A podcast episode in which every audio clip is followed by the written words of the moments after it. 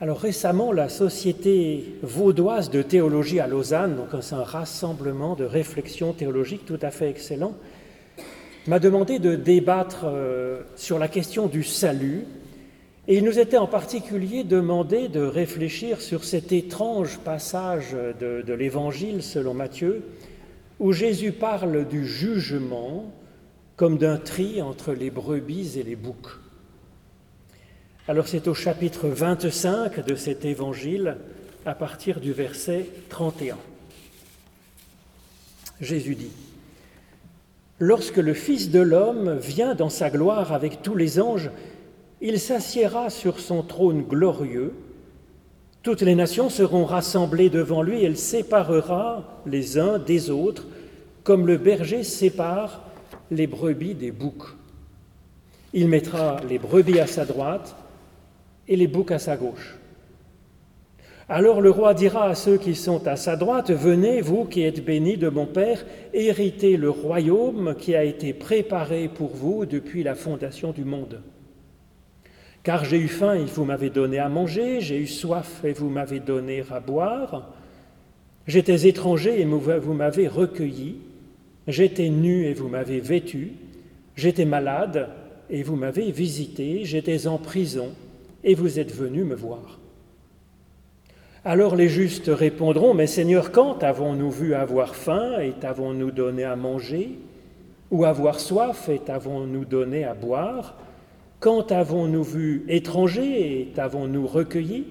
Ou nu et t'avons-nous vêtu Quand avons-nous vu malade ou en prison et sommes-nous venus te voir?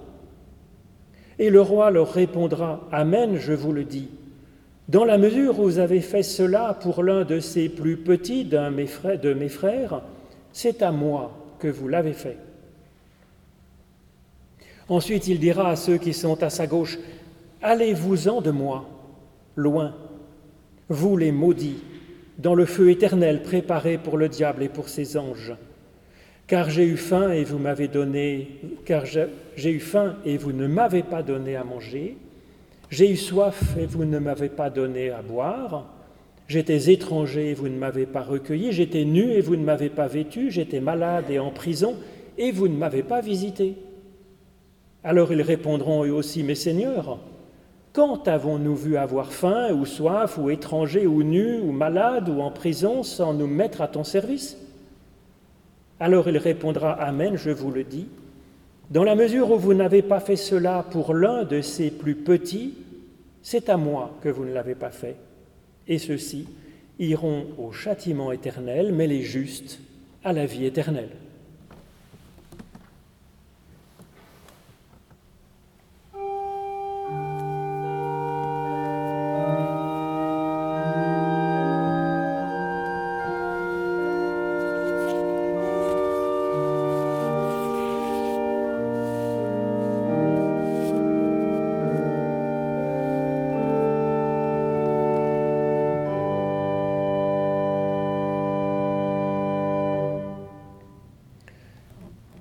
Prédication chrétienne parle parfois d'un jugement dernier. Cette idée est présente aussi de façon très forte dans d'autres traditions, par exemple chez les pharaons d'Égypte avec l'histoire de la pesée des âmes. Ça se retrouve aussi chez les fidèles de l'islam qui attendent un jugement dernier pour sélectionner les justes pour le paradis avec plein de récompenses. Et même chez les bouddhistes en attente d'atteindre le nirvana. Il y a intérêt dans ces traditions à être vraiment performant pour passer à l'étape supérieure. Est-ce que c'est ce type de jugement dont parle l'enseignement du Christ dans ce passage? Est-ce que le Christ, sauveur du monde, nous sauverait donc de ce jugement dernier? Ne serait-ce pas au contraire grâce à ce jugement dont parle ici Jésus? Que Dieu nous sauve. Le problème pour appréhender un texte comme celui-ci, c'est que notre écoute est facilement parasitée par des siècles et des siècles d'une sorte de mythologie ajoutée, surajoutée, et qui vient donc influer sur notre façon d'entendre un texte comme celui-ci. Par exemple, avec cette confession de foi que l'on appelle le credo ou le symbole des apôtres, bien qu'il se soit écoulé des générations et des générations après la mort des apôtres de Jésus, avant que ce texte soit rédigé ou commence même à être rédigé. Donc ce texte qu'on appelle le symbole des apôtres a été rédigé en rassemblant les points les plus discutés de la théologie chrétienne au 5e, 6e siècle, avec la peu sympathique euh, intention d'exclure ceux qui viendraient à ne pas avoir les mêmes opinions sur les points principaux que la majorité des grandes sommités, autorités sur ces questions. Et cela explique pourquoi l'essentiel de la foi du Christ est absent de ce credo, puisque dès lors que tout le monde était d'accord sur un point, il était inutile de l'inclure dans cette liste des points litigieux et rendus obligatoires par l'administration impériale de Constantin. C'est ainsi que pour parler de Jésus, ce texte passe de sa naissance miraculeuse de la Vierge Marie à la souffrance sous Ponce Pilate, et rien entre les deux. Car pour ces censeurs ecclésiastiques, il était inutile alors de parler de ce cœur de l'Évangile qui faisait effectivement consensus chez tous les chrétiens, Jésus annonçant et vivant de l'Évangile, manifestant ainsi la grâce et l'amour de Dieu pour chaque personne, comme par exemple dans cette très connue parabole de la brebis perdue, où le berger part à la recherche de la plus perdue des brebis perdues et annonce, Jésus annonce qu'il finira par la retrouver, même la plus perdue des brebis perdues. Cette façon de comprendre le rôle du Christ, donc effectivement, comme fondamentalement vivant dans la grâce et dans l'amour, tout le monde était d'accord dans les premiers siècles, et donc ce n'était pas la peine de le mettre. Par contre, pour appuyer leur autorité euh, dans l'Église et puis essayer de, forcer un consensus sur les points principaux pour ressouder peut-être l'empire qui commençait à se disloquer sur les marges, eh bien, ils avaient besoin d'insister sur le jugement de Jésus-Christ, revenant pour juger les vivants et les morts. Tremblez, fidèles. Alors cette foi officielle a profondément imprégné notre conscience, la conscience des chrétiens et donc l'imaginaire des chrétiens, faisant l'impasse, comme dans ce credo, sur l'amour du Christ, sur le pardon manifesté en Christ, et on arrive à attendre donc euh, un jugement au retour du Christ dans le futur.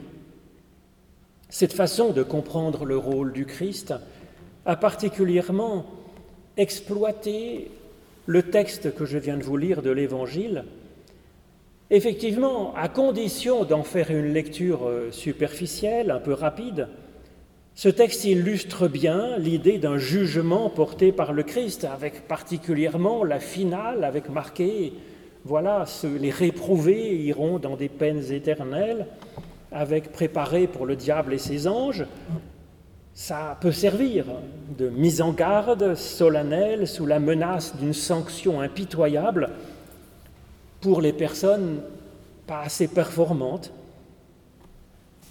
parce qu'elles seront voilà, jetées dans des tortures éternelles et dans la mort. Cette façon de lire ce texte n'est pas possible si on la lit en détail.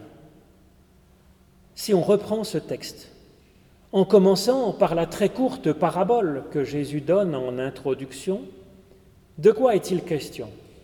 Serait-il la théorie chère aux théologiens du 5 siècle pour appuyer euh, leur autorité, avec cette mythologie du retour du Christ et d'un jugement à la fin des temps, pour sélectionner les uns et pas les autres Eh bien non.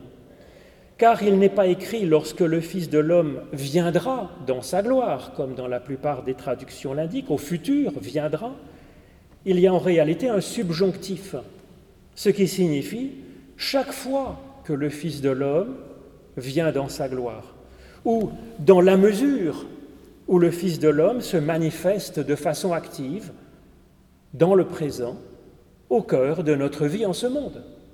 Et ça change tout. Nous ne sommes plus dans une mythologie post-apocalyptique, une sorte de menace invérifiable, puisque nous sommes là dans l'action de Dieu, dans notre vie présente, au cœur de notre être, au jour le jour.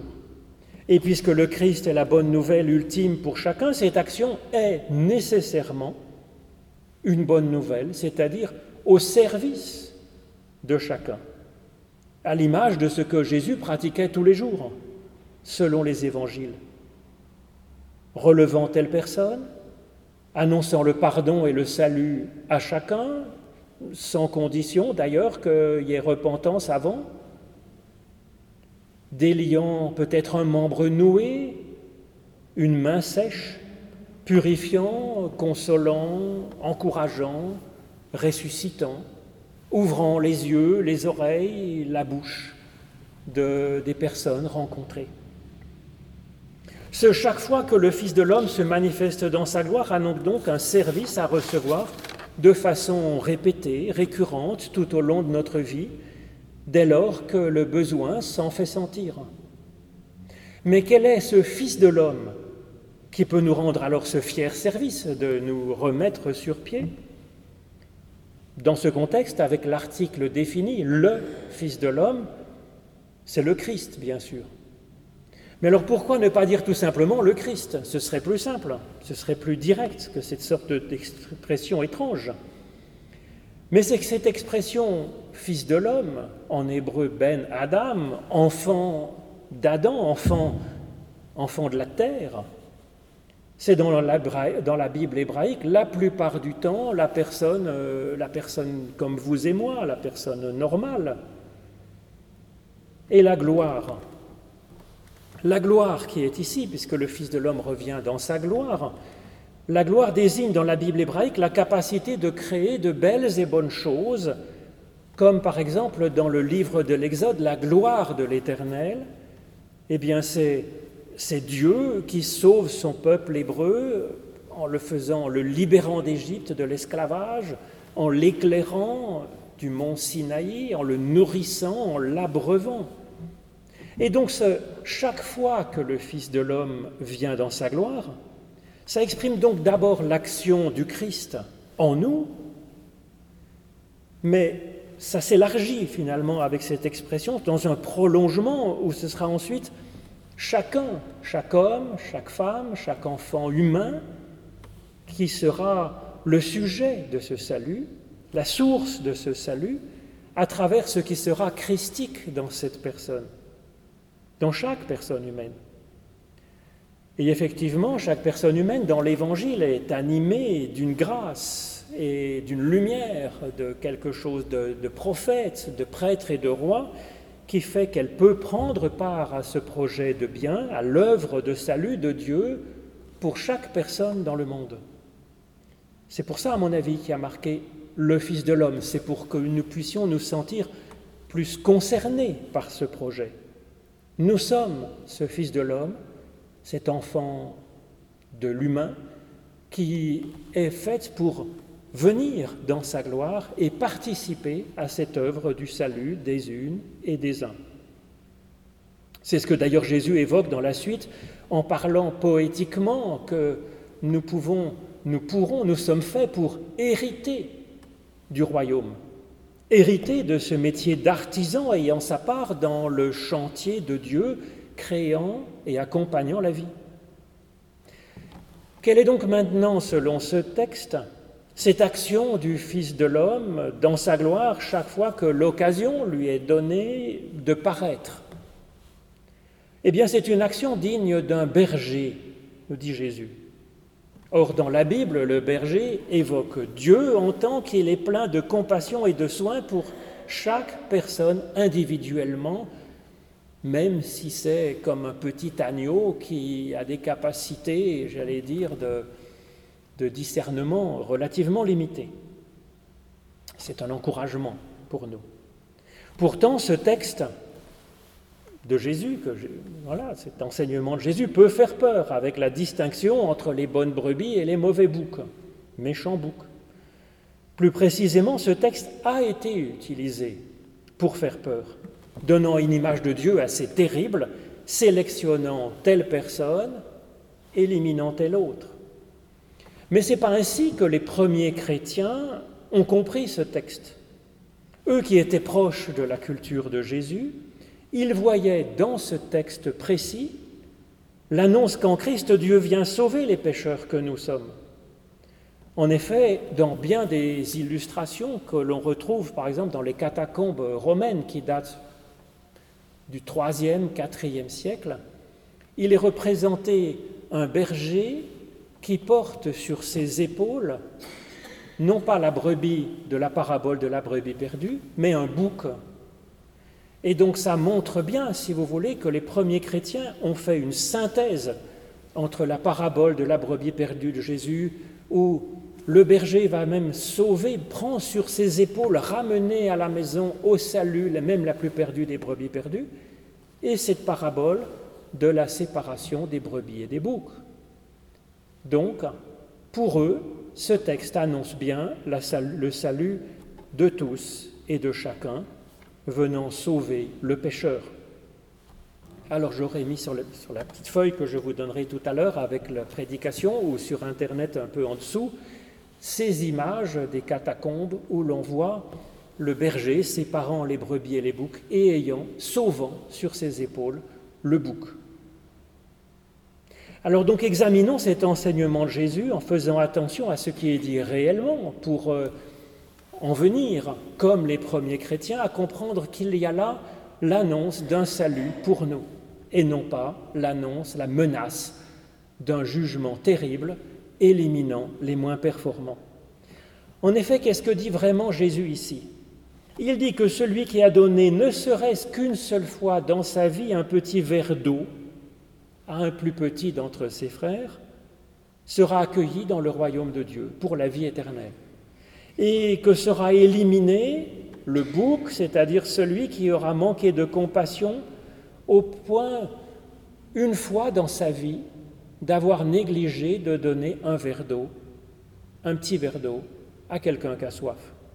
Il est clair que toute personne est concernée à la fois par les deux cas de figure. La brebis et le bouc sont donc intimement liés en chacun de nous. C'est d'ailleurs une de nos difficultés pour que la brebis puisse être sauvée et le bouc diminué, c'est que tous les deux sont mélangés à l'intérieur de nous au point d'en perdre un peu notre latin. Bien sûr que nous sommes tous à la fois justes et pécheurs, et c'est vraiment une évidence totale qui rend impossible une lecture euh, j'allais dire, euh, caricatural de cet enseignement de Jésus. Alors bien sûr, nous sommes brebis, tous à la fois brebis et boucs, en des proportions diverses et de façon plus ou moins terrible, certes. Et mieux vaut être le plus juste et le moins méchant possible, évidemment.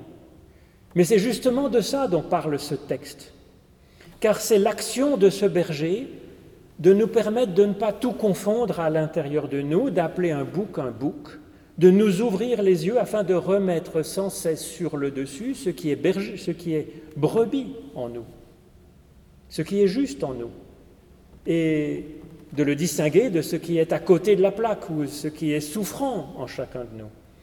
Et c'est comme ça que les premiers chrétiens ont compris cette parabole, comme euh, je vous le disais sur cette illustration assez courante où le berger sauve effectivement le bouc. Et donc le bouc n'évoque pas celui qui se comporterait moins bien que la moyenne des autres humains. Le bouc de cette parabole évoque la dimension de notre être qui est souffrante et donc qui a grand besoin de l'aide du berger. Quel est donc ce jugement de Dieu? Ce n'est pas un examen sélectionnant telle personne et recalant les individus à la fin des temps, ceux qui auraient été moins performants. Ce jugement de Dieu, c'est au contraire un jugement puissant, un amour puissant, qui sans cesse vient chercher ce qui est en forme et vient soigner ce qui est moins en forme, évidemment. C'est ce qu'a fait Jésus tout au long de sa vie, donc c'était un mystère pour personne. Dans ce texte, nous voyons bien que ce qui est considéré comme juste, c'est de nourrir, visiter, libérer même le plus petit, même le plus misérable, même le plus malade, même le plus esclave du péché. Dieu est le premier à vraiment agir ainsi, puisque Dieu est le juste ultime. C'est inspirant, et cela veut dire que même si quelqu'un était 100% pur bouc, incapable de faire ne serait-ce qu'un minuscule acte de bonté tout au long de sa vie, eh bien, il serait le plus petit parmi les petits, dont parle Jésus ici. Il serait l'étranger total à Dieu, le prisonnier du péché dont il parle. Et donc, si une telle personne championne du monde dans la catégorie des boucs existait, eh bien, Dieu ferait en urgence ce que Jésus présente ici comme étant le comportement juste. Dieu n'abandonnerait pas cette personne à la mort, au contraire, il se précipiterait pour la visiter, persisterait à, essayer de lui donner de la nourriture, même si elle persistait elle-même à ne pas l'accepter. Dieu persisterait à chercher sa libération, à l'accueillir, à la visiter, à lui proposer, à, lui pardonner, à l'abreuver quand elle meurt de fièvre. Le jugement de Dieu, donc, euh, c'est évidemment l'amour, si nous en doutions encore, et ce jugement de Dieu, ce n'est pas une élimination des personnes moins performantes, mais au contraire, ce jugement de Dieu, c'est un service excellent à recevoir dès aujourd'hui. D'ailleurs, le feu dont il est question, euh, le feu, c'est un agent de purification du minerai entre la partie terrestre, terrienne, le caillou et l'or. Donc Dieu nous éclaire sur ce qui est en nous brebis et ce qui est bouc, une part de notre problème étant de ne pas discerner clairement en nous le bien du mal, ce qui est bien portant et ce qui est souffrant. Pour ensuite nous demander, nous pourrions nous demander sur, quel bouc encombrant les profondeurs de notre être, nous aimerions que Dieu nous aide à travailler.